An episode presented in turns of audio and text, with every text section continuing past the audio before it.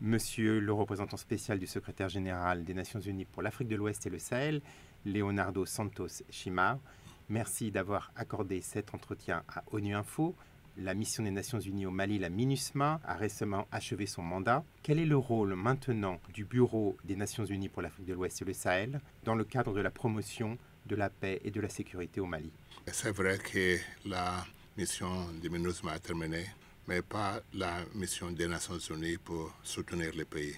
Le Mali, c'est un membre des Nations Unies. Il traverse une situation très difficile. Pour cette raison, il y a un soutien indéfectible des Nations Unies. Il y a des questions de soutien humanitaire, il y a des programmes en marche, mais il y a aussi les questions politiques qu'il faut faire face. Nous sommes encore en, discussion avec le gouvernement malien parce qu'il faut respecter les choix du gouvernement malien. Comme membre des Nations Unies, le Mali a des obligations politiques aussi, les questions des droits humains, les euh, questions des femmes, les questions de jeunesse. Il y a pas mal de euh, résolutions prouvées pour les Nations Unies qui sont applicables aussi au Mali. Donc, euh, nous sommes en processus de discuter avec le gouvernement comment aider les pays à mettre en exécution toutes ces résolutions. Donc, on peut dire que c'est un work in progress. Votre rôle est en train de changer avec le départ de la MINUSMA. Est-ce que vous avez prévu de vous rendre au Mali? Nous ne sommes pas MINUSMA numéro 2, non, non, non. Nous avons notre euh, mandat. C'est dans le cadre de ce mandat qu'on euh, va continuer à travailler avec le Mali de la même euh, manière qu'on travaille, travaille avec d'autres pays aussi. Donc, ce n'est pas une réédition du MINUSMA avec un autre nom ou avec d'autres... non, non. Il y a quelquefois des malentendus sur ça, mais notre rôle, c'est de soutenir les États membres à surmonter des difficultés de parcours, soit des difficultés euh, économiques, sociaux et, d'autres natures aussi. C'est dans ce cadre, dans cet esprit qu'on va continuer à travailler avec les Mali. Dans la région, il y a d'autres pays qui connaissent des transitions euh, politiques, le, Burkina Faso, le Niger, la Guinée. Où en est le dialogue et la coopération de l'ONU avec ces pays? L'ONU a toujours maintenu euh, le dialogue, le contact avec tous ces pays. Le problème était manque de dialogue ou l'interruption du dialogue entre chacun de ces pays et la CDAO. Le sommet de la CDAO de décembre passé a pris une décision de euh, reprendre le dialogue avec chacun de ces pays. Donc ça va aider à améliorer l'ambiance politique, pas seulement dans les pays, mais aussi entre ces pays et la CDAO. Il y a un résultat qu'on peut célébrer aujourd'hui, que c'est la libération du fils du président Bazoum et de sa femme.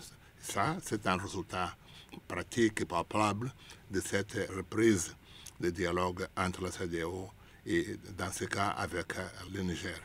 Plus particulièrement, le rôle de l'ONU dans ce dialogue? Notre rôle, c'est de, quand les tensions étaient euh, au, au, niveau très élevé, notre rôle a consisté à encourager les uns et les autres à se parler. Dans les contexte que seulement le dialogue va amener les parties concernées à trouver une voie partagée pour la résolution des, problèmes. Il y a un désaccord qui a été déjà établi entre la CDO et chacun de ces pays, surtout la calendrier de la transition. Deux pays ont reporté euh, cette mise en œuvre pour des raisons techniques et d'autres, mais la reprise du dialogue va trouver des solutions pratiques pour surmonter va dans la direction toujours de la désolation qui vont reprendre l'ordre constitutionnel dans les pays.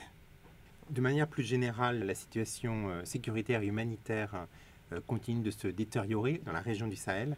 Quelles sont, euh, selon vous, les mesures à prendre pour inverser cette tendance? Nous avons fait un, appel au Conseil de sécurité et même dans nos entretiens avec d'autres entités pour l'augmentation, la nécessité d'augmenter le soutien humanitaire dans la région.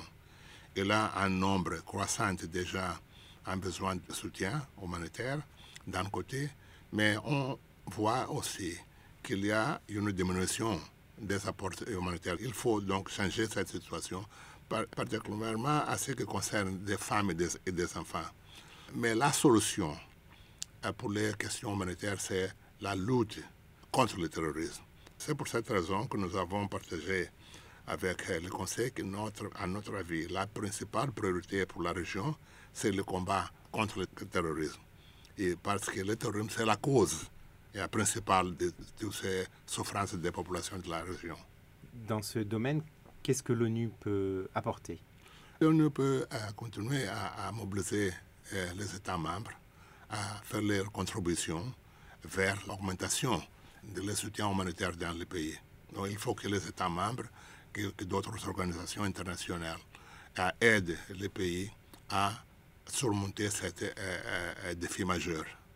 Et ma dernière question, c'est concernant la situation en Guinée-Bissau. Quelles sont les mesures immédiates à prendre pour résoudre la crise actuelle et quels sont les messages que l'ONU transmet aux acteurs politiques en Guinée-Bissau?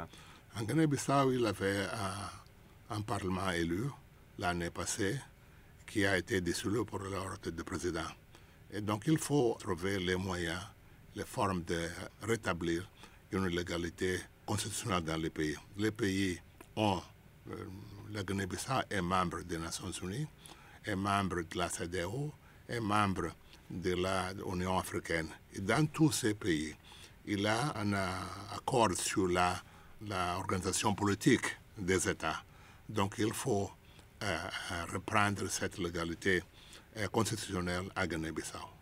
Monsieur Leonardo Santos Chimao, merci beaucoup d'avoir accordé cet entretien à ONU Info. merci, merci, merci pour votre invitation.